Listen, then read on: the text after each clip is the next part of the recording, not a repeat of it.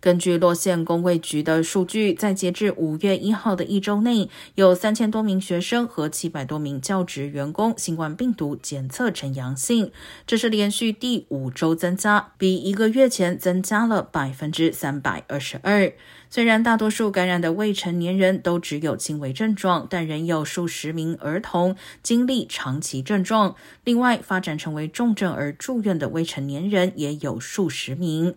洛县公卫局长费雷尔提醒，由于 BA.2 亚变种以及一种更具传染性的分支 BA.2 十二点一的广泛传播，洛县和全美多地每日新冠感染人数持续上升。洛县多达百分之九十六的病例是 BA.2 及其子变体，其中百分之八的测试样本被确定为 BA.2 十二点一。卫生官员估计，BA.2 的传染性比 Omicron 高百分之二十到百分之三十。据信，BA.2 十二点一的传染性还比 BA.2 高出百分之二十五。不过，住院和死亡人数仍然很低。卫生官员将其归功于更高的疫苗接种率和自然免疫率。